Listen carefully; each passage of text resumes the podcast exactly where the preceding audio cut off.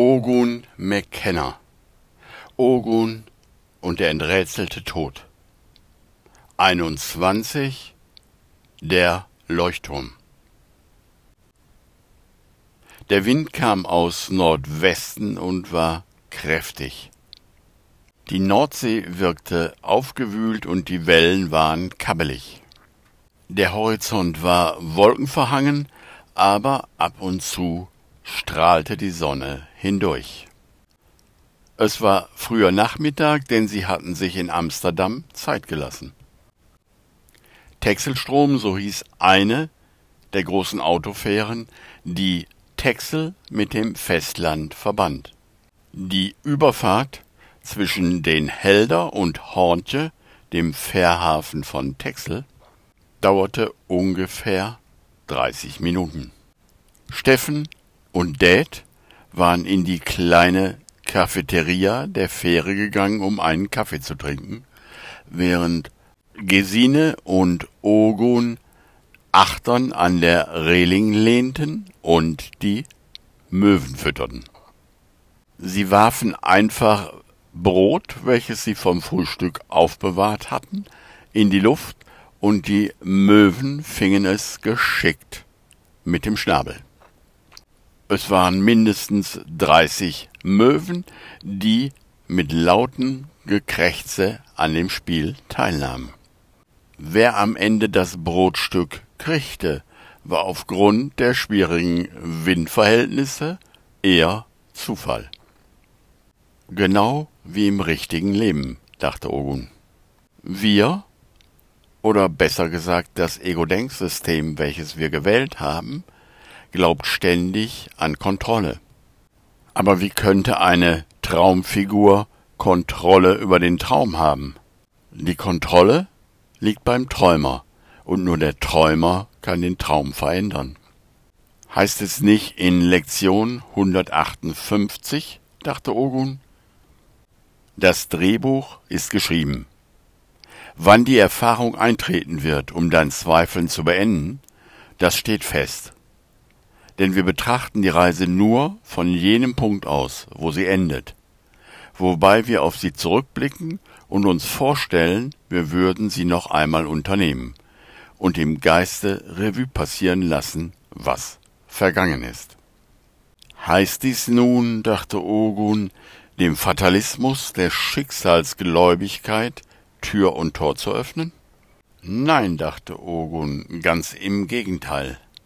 Es geht darum, sich den Träumer genauer anzusehen. Und da der Traum ständig von Angriff, Rache und Dualität handelt, von Fressen und gefressen werden, muss der Träumer der Teil des Geistes sein, der unbedingt an Trennung glauben will. Und die Frage, die im Geist zu klären ist, lautet, wie lange will ich an diesen Gedanken der Trennung noch glauben und versuchen, ihn scheinbar wahrzumachen. Diesen Träumer nennt der Kurs den schlafenden Gottessohn. Und er stellt die Frage, O Sohn Gottes, wie lange wirst du das Spiel der Sünde aufrechterhalten? Sollen wir dieses scharfkantige Kinderspielzeug nicht beiseite legen? Aber wie passt dies damit zusammen, dass das Drehbuch bereits geschrieben ist und der Zeitpunkt der Offenbarung festliegt. Hier kommen die Wunder ins Spiel. Wie heißt es doch im 50. Wundergrundsatz? Das Wunder ist eine Lernhilfe, die den Bedarf an Zeit vermindert. Auf der längs verlaufenden oder horizontalen Ebene scheint die Anerkennung der wahren Ebenbürtigkeit aller Teile der Sohnschaft beinahe endlose Zeit zu erfordern. Die plötzliche Verschiebung von horizontaler zu vertikaler Wahrnehmung, die das Wunder mit sich bringt, führt jedoch ein Zeitintervall ein, aus dem sowohl der Gebende und der Empfangende weiter voraus in der Zeit hervorgehen, als sie es sonst gewesen wären. Also, dachte Ogun, bringt jedes Wunder und jeder ehrliche Akt der Vergebung genau die Wahrnehmungsänderung mit sich, die mich als Träumer in der Zeit springen lassen, da sozusagen bestimmte Filmsequenzen nun überflüssig werden. Auch wenn das Drehbuch also geschrieben ist, liegt es bei mir als träumender Geist. Die Zeit, die ich mir diesen Film noch anschaue, zu verkürzen, indem ich wahre Vergebung als das Mittel einsetze, was dazu in der Lage ist. Das Brot war längst alle, aber die Möwen wollten es nicht wahrhaben. Weiter umkreisten sie kreischend Gesine und Ogun. Gesine hielt demonstrativ ihre leeren Hände hoch, um die Möwen davon zu überzeugen, dass nichts mehr da war. Aber auch dies funktionierte nicht. Da sich die Fähre in einer großen Linkskurve auf die Insel zubewegte, konnten sie die Insel jetzt auch vom Achterdeck aus gut betrachten. Eine Sache geht mir nicht aus dem Geist, sagte Gesine dann. Sagte gestern Mareike nicht, dass auch Meditation dazu dienen könne, unseren inneren Konflikt einfach zuzudecken, anstatt ihn zu lösen? Ich dachte immer, Meditation wäre etwas Gutes, den Geist zu sammeln und ruhiger zu werden. Aber wie sollte ein Geist, der an Trennung glaubt, jemals ruhig werden können, gab Ogun zu bedenken. Gesine dachte eine Weile darüber nach und sagte dann Du meinst also, es geht um den Standpunkt, von dem aus ich etwas tue, richtig? Wenn ich etwas tue, um das Leben der Traumfigur zu verbessern, also sagen wir mal meditieren, sage ich damit stillschweigend, dass ich an die Traumfigur glaube, oder? Genau, sagte Ogun. In dieser Welt oder in Maya dreht sich alles um die Verbesserung der Traumfigur. Und wenn du durch Meditation schlanker, fokussierter, leistungsfähiger oder sonst etwas wirst, dann ist es einfach ein weiteres Spiel auf der Marionettenebene. Aber der Träumer ist es, der die Fäden zieht. Die Verwechslung liegt darin, dass wir glauben, dass Meditation etwas wäre, was wir machen. In Wirklichkeit ist Meditation etwas, was wir sind. Du bist das Ich bin, du bist diese Anwesenheit, in dem alles erscheint. Du benötigst dafür kein Meditationskissen, keine Räucherstäbchen und keinen Meditationsmeister. Was du aber sehr wohl benötigst, ist Hilfe von außerhalb deines Denksystems. Was du benötigst, ist eine neue Sichtweise, und genau dies ist es, was ein Lehrer dir geben kann. Im Kurs heißt es dazu, ein Lehrer schenkt keine Erfahrung, weil er sie nicht gelernt hat. Sie hat sich ihm zu der ihr bestimmten Zeit offenbart aber die Sichtweise ist seine Gabe. Diese kann er unmittelbar geben, denn Christi Erkenntnis ist nicht verloren, weil er eine Sichtweise hat, die er jedem geben kann, der darum bittet. Also geht es darum, sagte Ogun, um eine andere Sichtweise zu bitten. Denn in diesem Moment wähle ich das Denksystem der Trennung ab. Und genau dafür ist das Übungsbuch von Ein Kurs im Wundern ein wunderbarer Helfer. Es kann dein innerer Lehrer sein, denn diese andere Sichtweise ist bereits in dir. Das Ego-Denksystem kann sie verdecken, aber niemals auslöschen. Deshalb ist es ein Selbststudienkurs, weil alles, was benötigt wird, in deinem Geist vorhanden ist. Es benötigt nur deine Bereitwilligkeit, nach innen zu gehen. Du versuchst also nicht mehr deine Ängste wegzumeditieren, sondern du nutzt deine dir innewohnende Erkenntnisfähigkeit, um zu erkennen, dass Angst in keiner Form gerechtfertigt ist. Das Verrückte und Paradoxe an der ganzen Geschichte, lachte Ogun, ist dann, dass sich gerade dadurch das Leben der Traumfigur enorm verbessert. Ganz einfach, weil der Träumer jetzt nicht mehr einen Film des Angriffs wählt, sondern einen Film der Vergebung. Sie schwiegen eine ganze Weile, und es war dieses Schweigen, was die Möwen anscheinend davon überzeugte, dass hier nichts mehr zu holen war, und sie drehten eine nach der anderen ab. Eine kurze Durchsage bat alle Fahrgäste, wieder ihr Auto aufzusuchen, da der Zielhafen gleich erreicht sei. Nach Verlassen der Fähre fuhren sie durch Hornche, den Fährhafen der Insel Texel. Um nach De Koksdorp zu gelangen, mussten sie die ganze Insel von Süd nach Nord durchqueren. Dies würde trotzdem nur eine halbe Stunde dauern, denn die Insel ist nicht sehr groß. Wie so oft bei Inseln herrschte auf der Insel ein völlig anderes Wetter als am Festland. Die Sonne strahlte und es waren kaum Wolken zu sehen. Gesine fuhr und Steffen saß neben ihr, denn er kannte die Insel zumindest aus Erzählungen von Gerhard.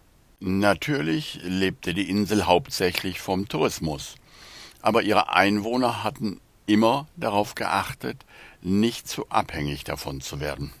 So gab es einige kleine Wirtschaftszweige, die neben dem Tourismus die Haupteinnahmequelle bildeten. Eine davon war die Schafzucht. Das Texelschaf ist berühmt für seine weiche, warme Wolle. Es gab auch große Ackerflächen, die jetzt für die neue Aussaat vorbereitet wurden. Den Burg, die Hauptstadt von Texel, ließen sie rechts liegen und fuhren direkt weiter Richtung De Kook. De Kook, der größte Badeort der Insel, hatte jetzt außerhalb der Saison etwas Verschlafenes. Am Badweg oberhalb von De Kook hielten sie an und warfen einen Blick auf den Strand. Es war ein wunderbarer Sandstrand, der sich kilometerlang dahin zog. Sie hatten Glück, dass der Fischimbiss auf hatte, und so aßen sie alle ein Krabbenbrötchen. Da sie selber alle mächtig Hunger hatten, fiel diesmal nichts für die Möwen ab, die sie aufmerksam beobachteten. Sie fuhren weiter Richtung de Coxdorp und herrlich duftende Kiefernwälder wechselten sich mit einer Heidelandschaft ab. Immer wieder waren Texelschafe zu sehen. Der Leuchtturm von de Coxdorp am Nordende der Insel war deutlich zu sehen. An der rechten Seite der Straße gab es einen kleinen Flugplatz und sie konnten beobachten, wie ein Segelflugzeug nach oben gezogen wurde. Überall gab es natürlich Möwen, aber Gesine hatte auch einen Falken und einen Habicht beobachtet. Sie fuhren direkt auf den Leuchtturm zu und ließen die Ortschaft de Coxdorp rechts liegen. Es gab nur einige Häuser unterhalb des Leuchtturms und eines davon musste Wim gemietet haben für seine Galerie. Es war leicht zu finden, denn ein großes Schild wies darauf hin. Galerie Wim van Flaming stand dort und es gab sogar vier Stellplätze für Autos. Gesine parkte und Wim kam ihnen entgegen, denn er hatte im Vorgarten gearbeitet und sie kommen sehen. Guten Mittag, grüßte er, schön euch zu sehen. Sie stellten sich vor, und dann bat Wim sie, ihm zu folgen. Er führte sie ins Erdgeschoss des Hauses, in dem die Galerie untergebracht war. Sie bestand aus zwei großen Räumen und einer kleinen Küche. Der eine Raum war Wims Atelier und das andere war der Ausstellungsraum. Im Ausstellungsraum hingen viele Ansichten der Insel und auch Meeresstücke.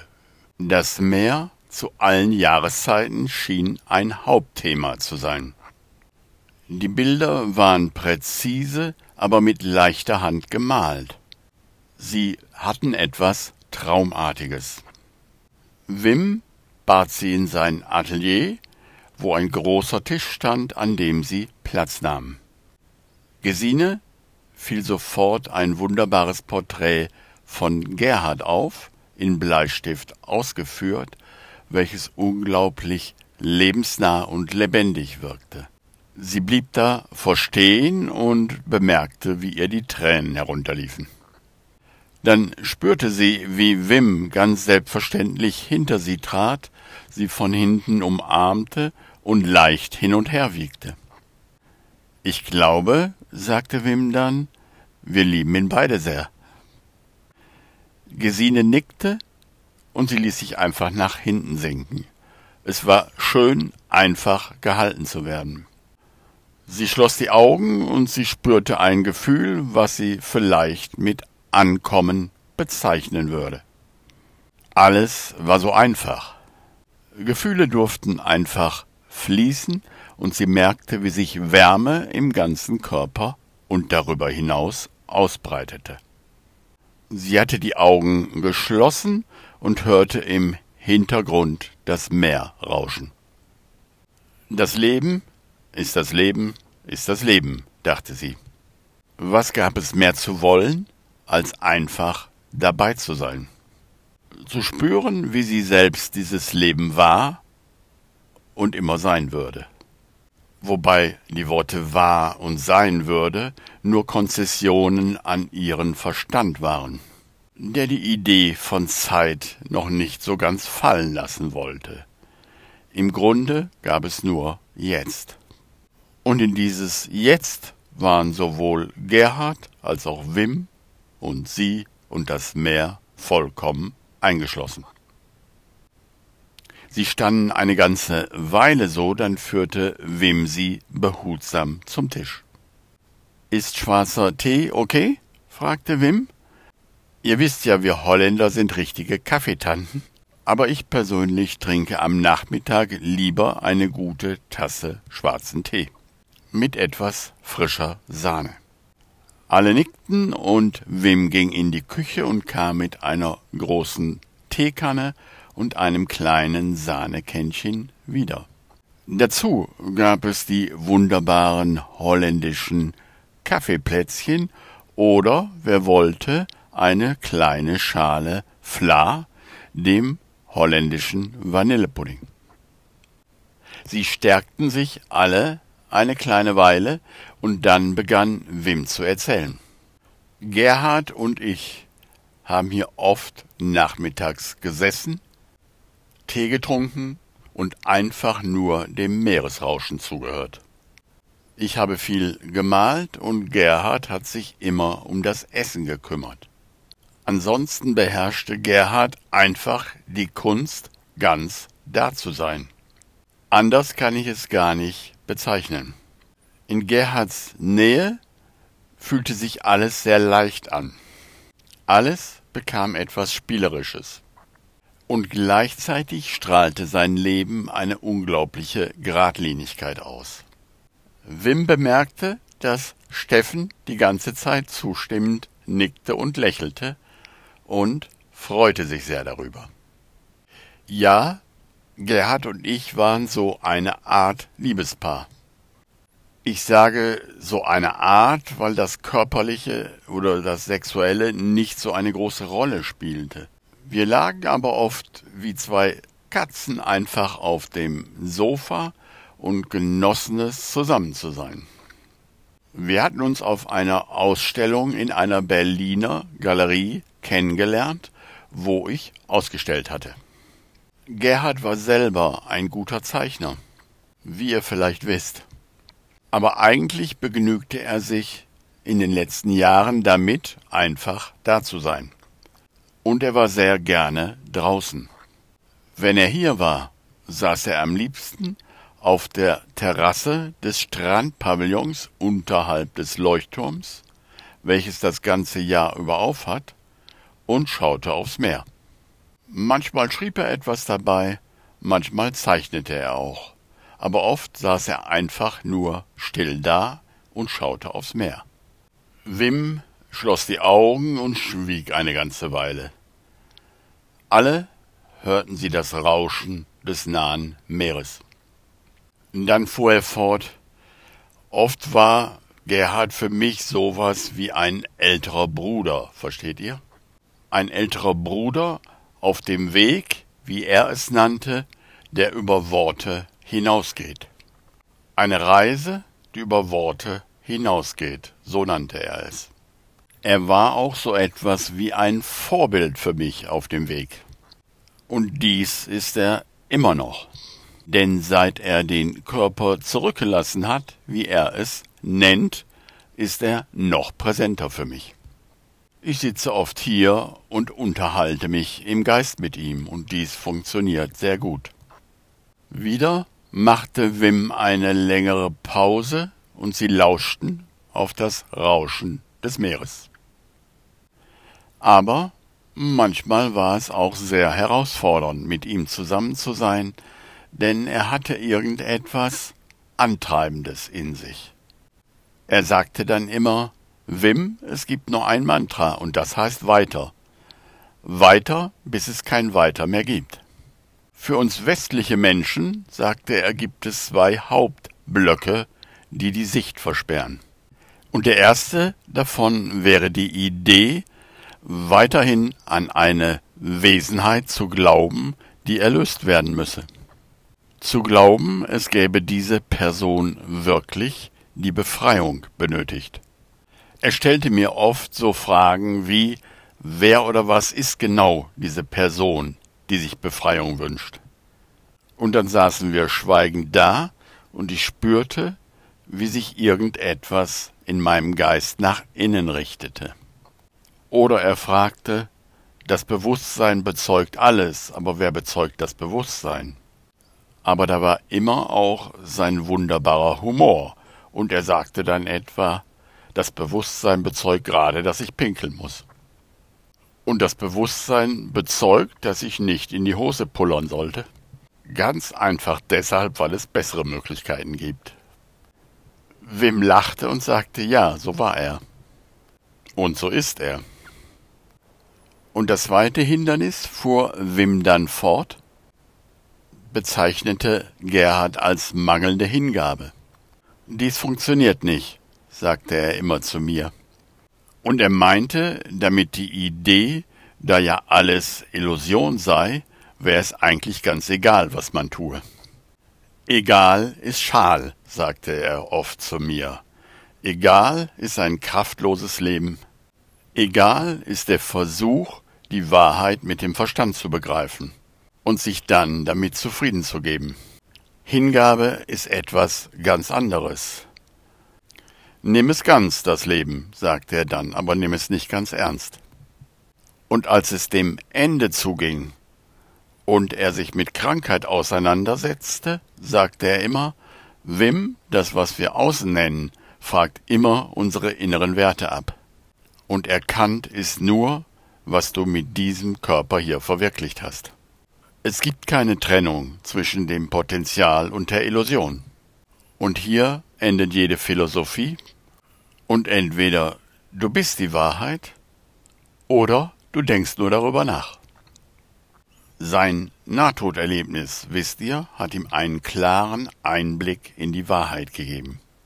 Aber die Integration dieser Erfahrung hat ihn Jahre gekostet. Wieder bemerkte Wim lächelnd, dass Steffen zustimmend nickte und ebenfalls lächelte. Ogun deutete auf eine Zeichnung, die an der Wand hing. Dies ist dieselbe Zeichnung, die über Gerhards Bett hing, richtig? Richtig, nickte Wim. Es ist die Bucht von Famara auf Lanzarote. Es ist der Ort, an dem Gerhard dieses Nahtoderlebnis hatte. Er wurde am Strand wiederbelebt. Aber davon erzähle ich euch morgen mehr. für heute soll es genug sein. Ich schlage vor, dass ihr noch einen kleinen Strandspaziergang macht. Ihr braucht nur über die Düne am Leuchtturm gehen und dann habt ihr einen wunderbaren Blick aufs Meer. Ich richte in der Zeit das Abendessen. Und morgen schlage ich vor, machen wir einen kleinen Ausflug nach des Lufter. Dies ist ein sehr ursprüngliches Dünen- und Heidegebiet hier in der Nähe. Ist das in Ordnung für euch? Alle nickten, und Wim sagte, grüßt mir den Leuchtturm, denn Gerhard sagte immer, der Leuchtturm ist das beste Symbol für die Wahrheit. Er steht da und leuchtet und zeigt dir den Kurs. Aber er wird dir nicht befehlen, Kurs auf ihn zu nehmen. Auch die Wahrheit respektiert deinen freien Willen.